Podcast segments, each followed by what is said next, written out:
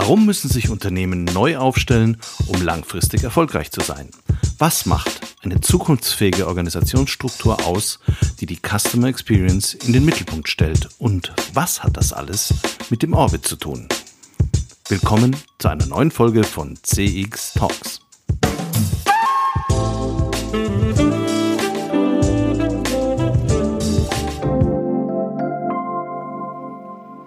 Hallo und herzlich willkommen zu einer neuen Folge von CX Talks.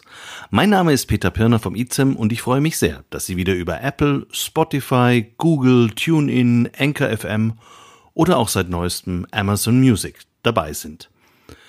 Ich finde die ständig, zuletzt sogar massiv steigende Zahl an Abonnenten großartig. Das motiviert uns, am Format weiter konsequent zu arbeiten und Customer Experience Management auch Menschen zugänglich zu machen, deren Hauptaufgabe es vermeintlich nicht ist, sich damit im Berufsalltag zu beschäftigen. Ich hoffe, dass auch Sie uns schon abonniert haben, damit Sie die kommenden Powerwochen nicht verpassen.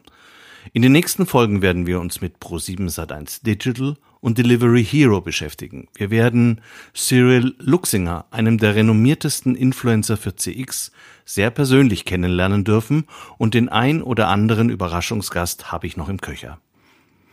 CX Talks wird also bis Weihnachten spannend bleiben und ich bin sicher, dass wir auch 2021 mit interessanten Gästen erfolgreich weitermachen werden.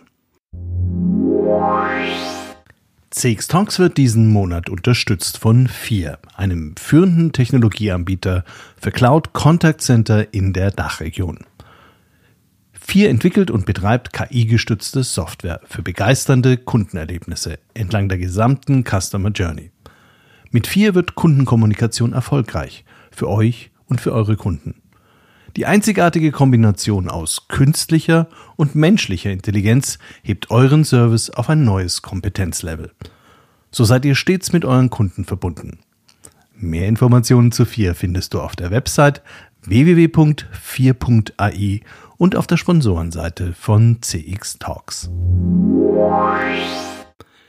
In der letzten Folge von CX Talks hat uns Markus Mündel den Innovationsprozess bei der Allianz Deutschland erklärt streng am Kundennutzen orientiert und immer mit der Stimme des Kunden im Ohr. Im Anschluss gab es auf LinkedIn ziemlich viel Diskussion darüber, ob man immer nur auf den Kunden hören soll. Vielen ist ja ein Zitat von Henry Ford im Ohr, wenn ich die Menschen gefragt hätte, was sie wollen, hätten sie gesagt schnellere Pferde. Das ist für mich eine ebenso große Plattitüde wie Churchill, ich glaube nur der Statistik, die ich selbst gefälscht habe ein bisschen aus der Zeit gefallen. Und was ist denn die Alternative? Das Bauchgefühl des Staatslenkers oder des Unternehmers? Das kann im Einzelfall schon klappen, häufig in der frühen Phase eines Unternehmens. Spätestens ab einem gewissen Reifegrad der Organisation entfernen sich Manager in der Regel aber von den Lebenswelten ihrer Kunden. Das ist ganz normal. Alte Gewissheiten stimmen mit der Zeit nicht mehr. Neue Technologien ermöglichen neue Wege, sich dem Kunden zu nähern. Omnichannel Management oder Chatbot-basierte Kommunikation. Vor zehn Jahren bestenfalls Zukunftsszenario, heute mitten in der guten Unternehmensgesellschaft angekommen. Hätte man das damals mit der Frage, was wünschst du dir, sinnvoll in Erfahrung bringen können? Auf Fragen kriegt man fast immer Antworten. Manchmal sind die auch gleichsam visionär und ambitioniert. Ich wünschte mir, dass meine zwei Einhörner ein Junges kriegen. Ob diese Antwort einer Siebenjährigen allerdings sinnvoll zum Gesamtbild der Innovationsanforderungen eines Unternehmens beitragen kann, ist, außer bei Spielzeugherstellern, eher unwahrscheinlich. Deshalb ist es so wichtig, dass man Befragungen, Forschungsdesigns und daraus resultierende Statistik handwerklich sauber gestaltet. Zumindest, wenn es um etwas so Wichtiges geht wie die Zukunft eines Unternehmens. Denn eines ist klar, eine neue Generation von Käufern stellt andere Anforderungen. Diese muss ich kennen. Mein Unternehmen muss offen bleiben für deren Impulse und sie in erfolgreiche neue Produkte und Dienstleistungen umsetzen. Kein Unternehmen kann es sich erlauben, sich auszuruhen. Deshalb müssen immer wieder die richtigen und wirklich relevanten Fragen an die für das Unternehmen entscheidenden Menschen gestellt werden. Und das sind Kunden und Mitarbeiter. So etwas kann man organisieren. Prozessual betrachtet in einem systematischen Innovationsprozess wie bei der Allianz. Man kann sich aber auch das gesamte Unternehmen vornehmen und überlegen, wie müsste eine zukunftsfähige Organisation aussehen? Um was sollte die Strategie und die Struktur kreisen, wenn wir immer wieder aufs neue Anpassungsbedarf erkennen wollen, um uns weiterzuentwickeln? Ein solches Modell hat Anne Schüller 2019 in ihrem preisgekrönten Buch Die Orbit-Organisation beschrieben. Anne ist Managementdenker, Keynote-Speaker, Bestseller-Autorin und Business Coach. Darüber hinaus ist sie als LinkedIn Top Voice aktuell eine der wichtigsten Influencer zum Thema Customer Experience Management. Und heute freue ich mich sehr, Sie im Podcast zu haben, in dem es um diese CX-Organisation der Zukunft geht.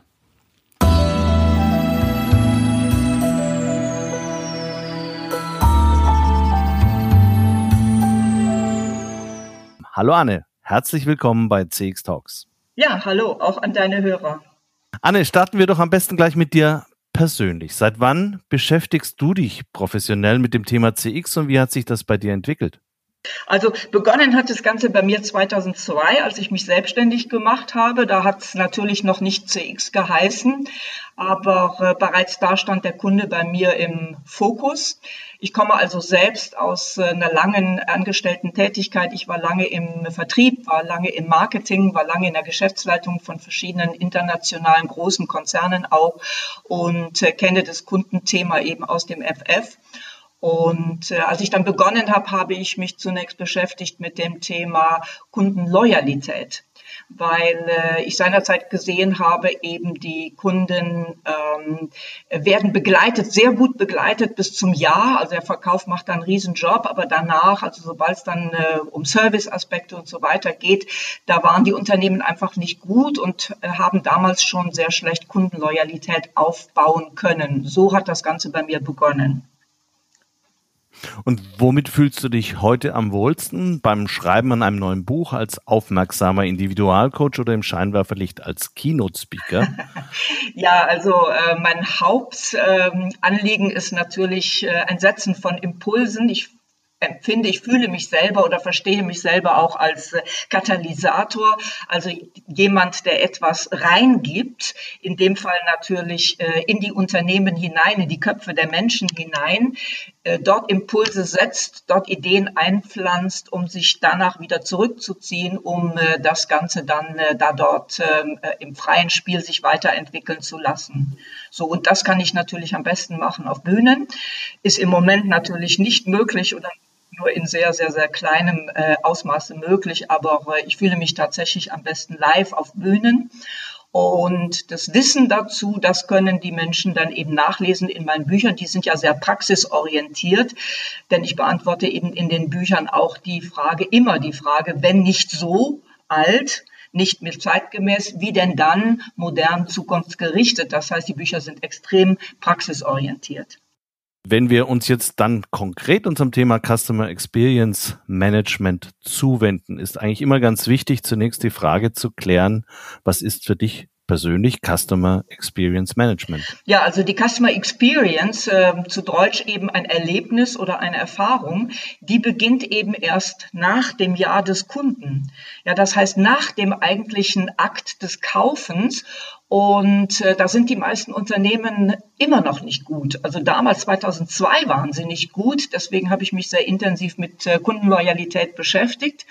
Dann habe ich eben sehr schnell gesehen, ähm, die eigentlichen Knackpunkte sind eben drinnen im Unternehmen. Wenn wir drinnen nicht die Strukturen haben und wenn wir drinnen im Unternehmen nicht das Mindset haben, was es bedeutet, wirklich kundenzentriert zu agieren und dem äh, Customer, dem Kunden eben Experiences zu ermöglichen, wenn das im Unternehmen nicht da ist, dann wird es halt schwierig. Dann ist es oft eine Worthülse. Jedes Unternehmen möchte natürlich äh, Customer Experiences schaffen, kundenzentriert sein, aber es klappt aus den unterschiedlichsten Gründen eben nicht so, wie es sich der Kunde wünscht. Ja, das heißt, zwischen dem, was die Kunden wollen und dem, was die Unternehmen tun, da liegt oft ein Riesenunterschied, ein Gap, möchte ich sagen, und der wird aus meiner Sicht tendenziell größer und nicht kleiner. das führt ja dann auch dazu, dass man sagt, man müsste das besser organisieren. Und du hast ja ein sehr inspirierendes Buch geschrieben mit dem Titel Die Orbit-Organisation. Und darin entwickelst du zusammen mit Alex Steffen ein neues Organisationskonzept. Vielleicht könntest du mal kurz in einem ersten Überblick erklären, wie du dieses Orbit-Modell aufgebaut hast oder was sich dahinter verbirgt. Mhm. Also das ist eben genau der Punkt, dass ich sage, wenn wir am Ende Kundenorientierung wollen, dann muss sich im Unternehmen eben auch alles um den Kunden drehen. Das sagt ja eben dieses Wort Customer Centricity schon aus. Wenn ich jetzt in die Unternehmen hineinschaue, wenn ich mir auch nur das äh, Schaubild, das Organigramm eines Unternehmens anschaue, dann kommen die Kunden nicht vor. Ja, das ist äh, nach wie vor hierarchisch, das Bild. Es äh, sind meistens nur die leitenden Personen zu sehen.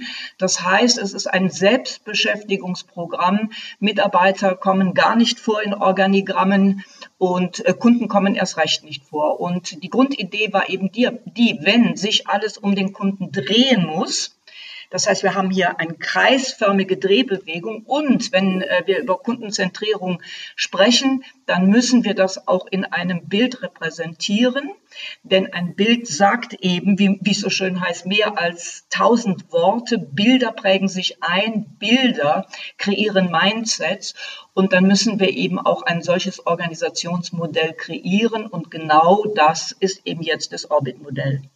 Im absoluten Zentrum steht bei dir zunächst mal ein Purpose. Und was, da stellt sich natürlich die Frage, was ist für dich ein Purpose und wie formalisiert sollte der im Unternehmen denn vorliegen? Was ist der Purpose? Der Purpose ist der Daseinssinn des Unternehmens. Ja, sagen die Unternehmen, das kennen wir schon, das haben wir Ende des letzten Jahrhunderts schon gemacht. Damals nannten wir das Leitbild, damals nannten wir das äh, Vision, Mission Statement, wie auch immer. Und genau das ist eben das Falsche, denn diese alten Leitbilder, die sind alle selbstzentriert. Ein klassisches Leitbild beginnt immer so, wir sind die Nummer eins in, wir sind Marktführer von. Unsere, drei, unsere Marken zählen zu den drei wichtigsten im ähm, Einkaufskorb des Kunden. Das heißt, äh, total selbstzentrierte Leitbilder, aus denen heraus dann eben auch ein selbstzentriertes Handeln entstanden ist auch ein Handeln eben leider, das Externalitäten erzeugt. Das heißt, dass äh, auf Kosten von Menschen, auf Kosten von Gesellschaft, auch auf Kosten von Umwelt realisiert wird, um maximale äh, Gewinne oder ein gewünschtes hohes Wachstum zu erzielen. So, das heißt, der Purpose lässt erstmal die alten Leitbilder verschwinden. Der Purpose ist etwas, was ein Unternehmen für die Menschen und die Gesellschaft und auch die Welt tut. Das heißt, ein Purpose ist immer dreigeteilt. Der hat, hat äh, ökonomische, ökologische und soziale Aspekte. Und idealerweise impliziert er das auch in dem, äh, wie, der, wie der Purpose ausgedrückt wird. So das Ökologische, also das Umwelt, ist kommt quasi dazu, ja, was tut ein Unternehmen, um ähm, unseren Heimatplaneten zu erhalten, um womöglich Schäden, Schäden wieder zu heilen. Das Gesellschaftliche, das Soziale kommt dazu, was tut ein Unternehmen für die Kunden und für die Menschen in der gesamten Lieferkette. Und das Ökonomische bleibt natürlich, denn ein Unternehmen muss Gewinne machen, um überleben zu können. Nicht die Maximalgewinne, die früher sich die ähm, äh, Geschäftsleitung erwünscht hat, aber eben doch Gewinne, anständige, gute Gewinne nenne ich die. Ein Unternehmen muss gute Gewinne machen. Und das alles drückt sich im Purpose aus. Und der steht eben im Kern, so wie, der, wie die, eine Frucht, das ist sozusagen der Samen, der dann äh, letztlich äh, Zukunft für das Unternehmen ermöglicht dieser Purpose ist anziehend für die Kunden. Die wollen dieses Unternehmen unterstützen mit ihren Geldscheinen, also mit ihren Stimmzetteln unterstützen. Und dieser Purpose ist ebenso anziehend für Mitarbeiter, für Talente, die die Unternehmen eben brauchen, um mit deren Hilfe die Zukunft zu erreichen. Ich habe mir mal Apples Purpose, zumindest den Teil, der im Internet veröffentlicht wurde, angeschaut und da steht, Apples Purpose ist to empower creative exploration and self-expression. Ähm, das ist also rein gerichtet darauf, wir möchten, dass eigentlich unsere Kunden äh, sich kreativ völlig frei entfalten können und da möchten wir in die, dazu möchten wir sie in die Lage versetzen.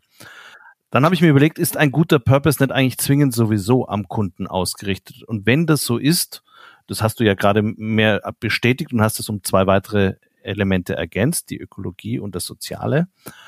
Und wenn das so ist, ist der Purpose, was dann der Unterschied zwischen einem Purpose und einer sogenannten CX-Vision? Das ist ja auch ein Begriff der immer wieder diskutiert wird. Ja, also der Purpose ist aus meiner Sicht umfassender, weil er das ganze Unternehmen äh, umfasst, während der äh, CX-Purpose oder der Brand-Purpose oder der Kunden-Purpose eben der Teil des Purposes ist, der sich speziell auf die Kunden bezieht. In deinem Kreismodell kommen dann relativ schnell danach die Mitarbeiter. Und da propagierst du im Wesentlichen ein sehr hierarchiefreies Organisationsmodell mit sehr vielen dezentralen und vor allem selbstorganisierten Entscheidungen. Wie stellt man denn dann sicher, dass die Entscheidungen tatsächlich immer im Sinne der Organisation und nicht den, im Sinne des Einzelnen oder der Eigeninteressen der Mitarbeiter fallen? Also das ähm, Orbit-Modell ist nicht hierarchiefrei. Das Orbit-Modell akzeptiert äh, nach wie vor, und da bin ich auch äh, persönlich absolut der Meinung, äh, dass es Führungskräfte weit oben im Unternehmen geben muss, die eben die großen, die strategischen Entscheidungen treffen, wo will das Unternehmen hin, in welche Richtung möchte es sich eben ökonomisch, ökologisch, sozial bewegen. Und diese großen strategischen Entscheidungen, die gehören in die Hände einer erweiterten Geschäftsleitung. Alle operativen Entscheidungen hingegen gehören in den Kreis der Mitarbeiter. Und im Orbit-Modell ist das eben, äh, spielt sich das auf Augenhöhe ab. Das heißt, in der Mitte ist der Purpose. Ich kann dir das Modell auch schicken, dann kannst du es deinen Hörern auch zur Verfügung stellen. In der Mitte ist der Purpose. Um den Purpose kreisen die Kunden und auf Augenhöhe, also nicht hierarchisch in einer Oben-Unten-Situation, sondern gleichberechtigt nebeneinander auf Augenhöhe kreisen eben einerseits die Führungskräfte, die Mitarbeiter und die Partner. Das heißt, dieses Augenhöhe-Prinzip, dieses Hand in Hand ähm, äh, sieht man in diesem äh, Modell, in dem, dem optischen äh, Modell visuell betrachtet eben auch schon sehr gut und so soll es eben im Unternehmen sein. Die, die operativen Entscheidungen werden von den Mitarbeitern getroffen schaffen. Das darf ich auch von einem extrem gut ausgebildeten äh, Mitarbeiter erwarten. Die meisten Mitarbeiter, die heute in die Unternehmen kommen, die haben eine universitäre Ausbildung. Also die sind bestens ins Leben und äh, in äh, die berufliche Praxis ähm, integriert und können Entscheidungen treffen die sie oft nicht mehr treffen sollen. Und ich nehme da gern das äh, Spotify, ein extrem erfolgreiches Unternehmen. Die gehen davon aus, dass ähm, 70 Prozent aller Entscheidungen sowohl von der Führungskraft als auch vom Mitarbeiter auf die gleiche Weise getroffen wird im Interesse des Unternehmens. Zehn Prozent der Entscheidungen könnten Führungskräfte besser treffen und 20 Prozent der Entscheidungen könnten Mitarbeiter besser treffen. Ich spreche hier von organisatorischen Entscheidungen. Das heißt, wenn es so ist, dass ein Mitarbeiter der Fachmann ist, der nah dran ist, der den täglichen Kundenkontakt hat, wenn der in der Lage ist, bessere, im Unternehmenssinn bessere Entscheidungen zu treffen als die Führungskraft, die ja weit weg ist, die viel weniger Ahnung äh, von dem Stoff hat, die in der Tiefe gar nicht ähm, in den Themen drinsteckt. Wenn doch der Mitarbeiter die besseren Entscheidungen treffen kann, dann soll er sie auch treffen. Das heißt, operative Entscheidungen gehen nicht in die Hierarchie, brauchen keine zweite, dritte Unterschrift, sondern werden im Kollegenkreis getroffen. Und äh, wie sorge ich dafür, dass es eben keine Eigeninteresse geleiteten Entscheidungen sind. Einmal, es braucht eine absolute Transparenz. Das heißt, im Fall, dass etwas Böses geplant ist, gibt es den Gruppendruck, der dahinter steht. Also die Gruppe, die die einzelne Person schon wieder in seine Schranken weist. Das ist ein sehr gut erklärtes soziales Phänomen. Und ähm, der zweite Aspekt ist äh, die kollegiale Entscheidung. Das heißt, es soll immer eine zweite, dritte Person, eine, ein Kollege, der sachkundig ist, nicht einen, den man sympathisch findet, sondern der sachkundig ist, hinzugezogen werden, um eine Entscheidung zu validieren, aber eben im Kundenkreis und nicht hinaufgereicht in die Führungsetagen. Mhm. Und dann hast du noch eine dritte Gruppe, das sind die sogenannten Partner. Also ich selbst bin ja ein großer Freund von unternehmerischen Ökosystemen oder Partnernetzwerken. Äh, Glaubst du, dass man da in Zukunft noch sehr viel stärker darauf setzen muss oder äh, ist, ergibt sich das einfach aus der Historie eines Unternehmens? Mhm. Also ähm, äh, historisch betrachtet sind Unternehmen ja konkurrenzorientiert aufgestellt. Also es geht immer wir und der Mitbewerb beziehungsweise wir gegen den Wettbewerb. Ähm, parallel dazu hat sich aber schon längst eine Sharing Economy geteilt. Das heißt, die jungen Leute wissen alle, wie reich man wird, wenn man miteinander teilt und wie arm man bleibt, wenn man alles für sich behält. Und das ist etwas, was ich den Unternehmen sehr empfehle, eben äh, statt ähm, die, die Kraft auf den Wettbewerb, auf das Bekämpfen des Wettbewerbes zu richten, doch mehr das Augenmerk auf den Kunden zu äh, tun und hier bei den dem Kreieren von Erlebnissen eben auch Packages zu schnüren, wo ich durchaus mit dem Wettbewerb zusammenarbeite, um es für die Kunden besser zu machen. Die Partner, die du meinst, sind tatsächlich Wettbewerber oder sind das äh, Unternehmen, die sinnvoll das Angebot ergänzen und somit eigentlich gar nicht im direkten Wettbewerb steht, aber durchs Gemeinschaftliche entsteht dann ein größeres, besseres Ganzes? So schaue ich eigentlich eher drauf. Ja, also äh, Partner, das kann äh, mehreres sein. Das können eben äh, jetzt äh, Kooperationen sein mit ehemaligen Wettbewerbern. In Teilaspekten sehen wir ja auch heute, bei zum Beispiel bei Mobilitätslösungen sehen wir das bereits. Partner sind natürlich auch die Lieferanten, ja, die ja einen wesentlichen äh, Teil meiner Wertschätzung auch und Wertschöpfung unterstützen. Und die knebel ich eben nicht mehr, wie man es nach wie vor ja jetzt auch leider wieder aus der Automobilindustrie hört, sondern ein Partner muss es gut gehen, damit er eben für mich auch gute Leistungen erbringen kann und mir, mit mir gemeinsame tolle Leistungen für den Kunden erschaffen kann. Und Partner sind natürlich auch sehr stark da, wo wir eben traditionell unterwegs sind und wo die Digitalexpertise fehlt. Da habe ich natürlich die Start-up, da habe ich die Innovation Labs, da habe ich also sehr stark digital orientierte junge Unternehmen, die ich als Partner andocken lasse an mein Unternehmen, um eben hier äh, digital auch schnell voranzukommen. Besonders spannend finde ich in deinem Modell auch die Brückenbauer. Ja. Kannst du diese Rolle ein wenig erläutern? Ja, also die Brückenbauer, die kommen auch, ähm, die Rolle des Brückenbauers kommt auch aus der alten Unternehmensorganisation. Die alten Unternehmensorganisationen, die sind ja in Silos organisiert. Silo bedeutet immer, das ist sozusagen mein Spielfeld, mein Bereich. Jedes Silo bekommt eigene Ziele, jedes Silo bekommt eigene Budgets, jedes Silo bekommt auch ähm, Targets, um, um seine Ziele zu erreichen, dann Boni, bei Zielerreichung eben Boni. Das heißt, das bedeutet, dieses alte Konstrukt bringt die Unternehmen dazu, dass jede Abteilung für sich versucht, das Beste zu schaffen, ohne aber den Handschlag, die Brücke zum, ähm, zur Nebenabteilung zu bauen. Also ganz klassisch im Unternehmen ist die Hassliebe zwischen Marketing und Vertrieb zwei äh, Silos, zwei Abteilungen, die definitiv zusammenarbeiten sollten, die sich noch mit dem dritten, dem Service-Silo unbedingt zusammentun sollte um eine Gesamtleistung für den Kunden zu kreieren. Denn ein Kunde betrachtet ein Unternehmen immer als Ganzheit. Ein Unternehmen muss aus Kundensicht wie aus einem Guss funktionieren. Zuständigkeiten, Abteilungsaspekte interessieren den Kunden nicht. Und aus dieser ganzheitlichen Denke des Kunden muss ich eben die Abteilungen äh, auflösen und der erste Schritt dahin sind sozusagen diese Brückenbauer. Die sind eben auch nicht in Abteilungen verortet.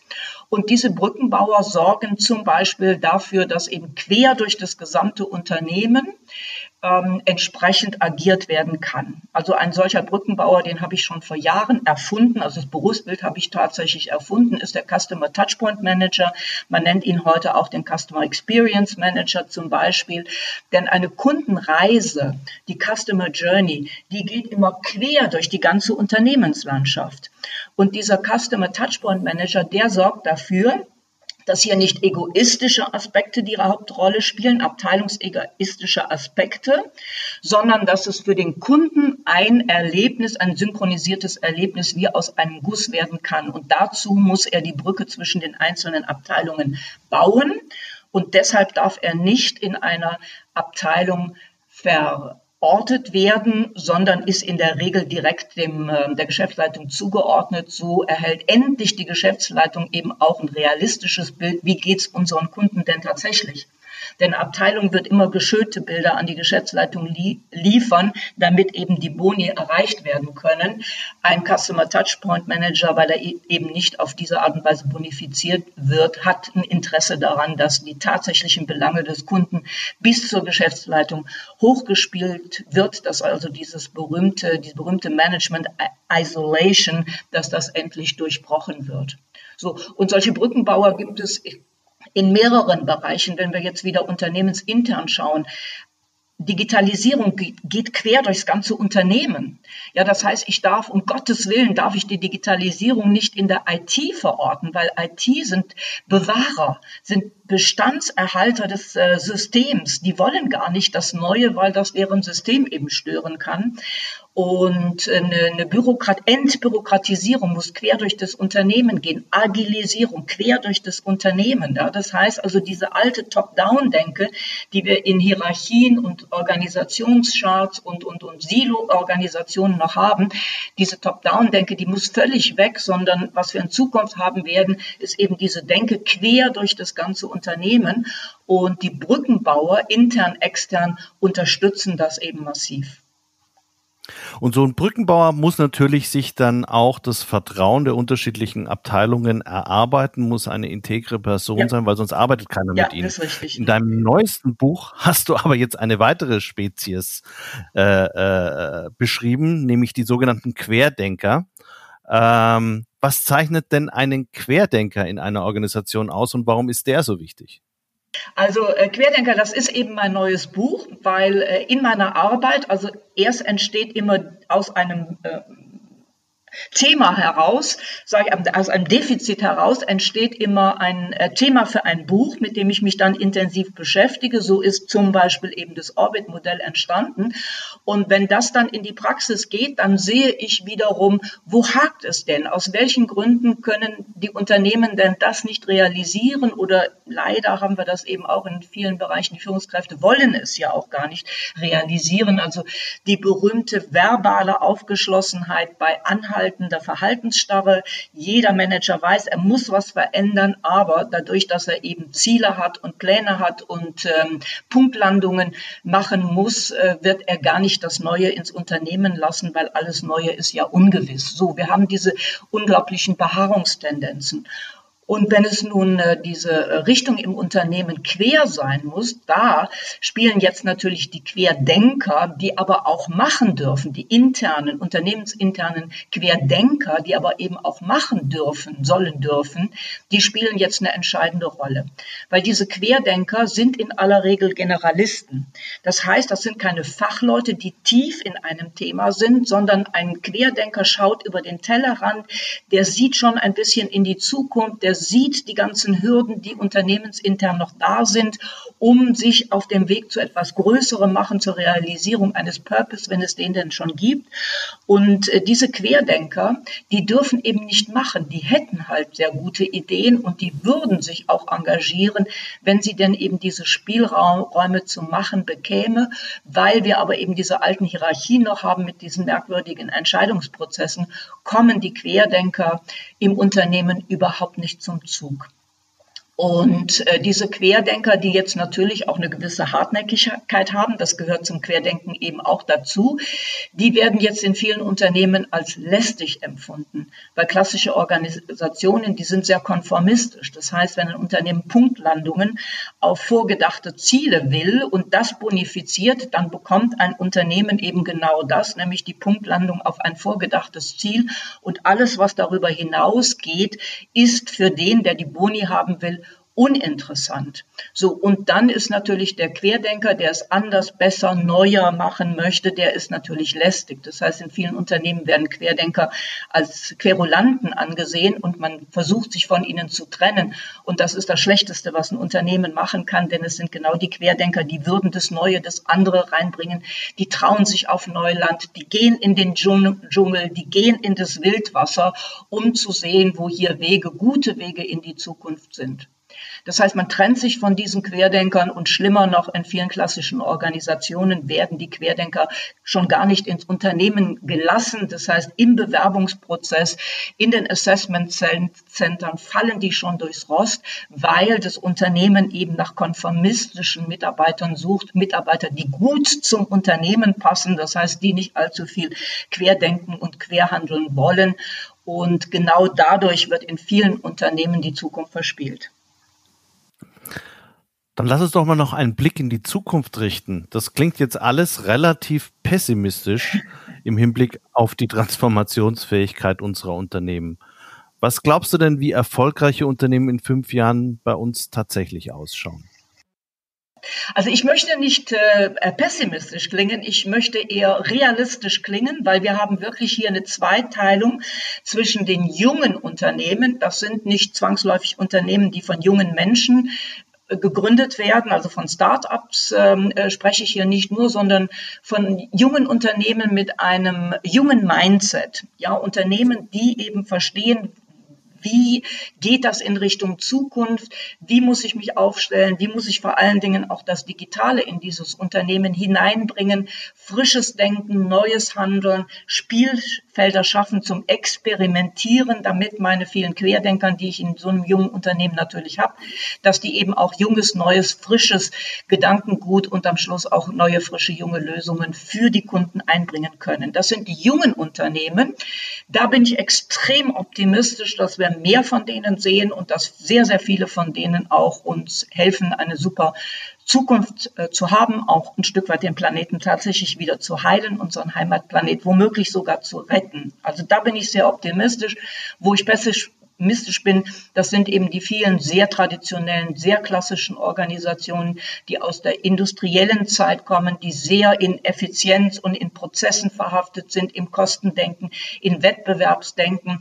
Äh, diese Unternehmen werden sich schwer tun, wenn sie das Neue nicht ins Unternehmen lassen und wenn sie nicht den, den, den, den Sprung in die Zukunft zulassen werden. Da bin ich ein bisschen pessimistisch. Da werden wir auch eine ganze Reihe von Unternehmen verlieren. Das heißt, ich empfehle allen Kunden, also meinen Kunden, den Unternehmen, junges Denken und Handeln in die Unternehmen zu bringen und äh, nicht nur ein Innovation Lab, das äh, draußen im Unternehmen zu lassen, sondern das junge Neue, das Innovation Lab, das Startup muss drinnen im Unternehmen sein, dass es eben nicht nur digitale Produkte erschafft, sondern dass die Kultur, die in diesen jungen Unternehmen da ist, die New Work, diese neue Arbeitskultur, dass die sozusagen das ganze Unternehmen befruchtet und das ganze Unternehmen mitnimmt in die Zukunft. Und das wiederum am Ende ist etwas, was der Kunde gutiert, denn das haben wir jetzt in der Corona-Zeit schon gesehen. Sehr vielen Kunden ist es extrem wichtig, wie gehen die Kunden, äh, die Unternehmen mit ihren Kunden, mit ihren Mitarbeitern um, was tun sie auch für die Umwelt und wie helfen sie, die Umwelt zu schonen. Viele solche Fragen werden gestellt. Die Menschen machen sich mehr Gedanken darüber und sowohl die jungen Mitarbeiter als auch die jungen Kunden werden definitiv nur solche Unternehmen unterstützen, die hier perfekte Antworten haben. Ganz herzlichen Dank, Anne, für diesen wunderbaren, doch noch positiven Ausblick auf, was uns erwartet in den nächsten fünf Jahren. Ja. Ich bedanke mich ganz herzlich für deine Zeit und für deine tollen Insights. Die äh, Informationen zu deinen beiden Büchern sind in den Notes zum Podcast dann angegeben. Und äh, ich versuche auch ein Bild des Orbit-Modells, weil das relativ eingängig ist, äh, bei der Ankündigung des Podcasts gleich mit einzubauen. Vielen herzlichen Dank, Anne. Ja, wunderbar.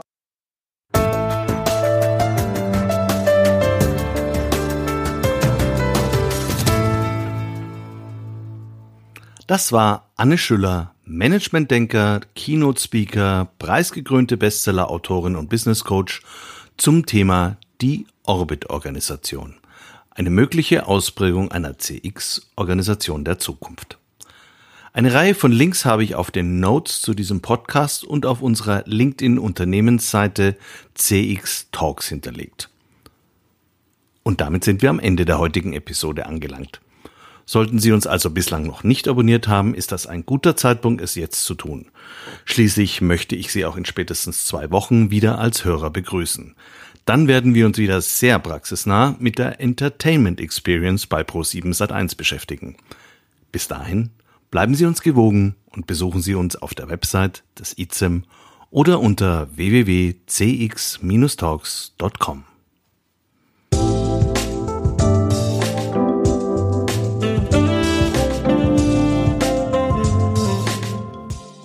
Das war CX Talks, der deutschsprachige Podcast für Customer Experience Management. Abonnieren Sie uns auf Apple, Spotify oder Google Podcast. Empfehlen Sie uns weiter oder helfen Sie mit einer positiven Bewertung. Mehr Infos gibt es auf www.cx-talks.com und im Newsletter des ICEM.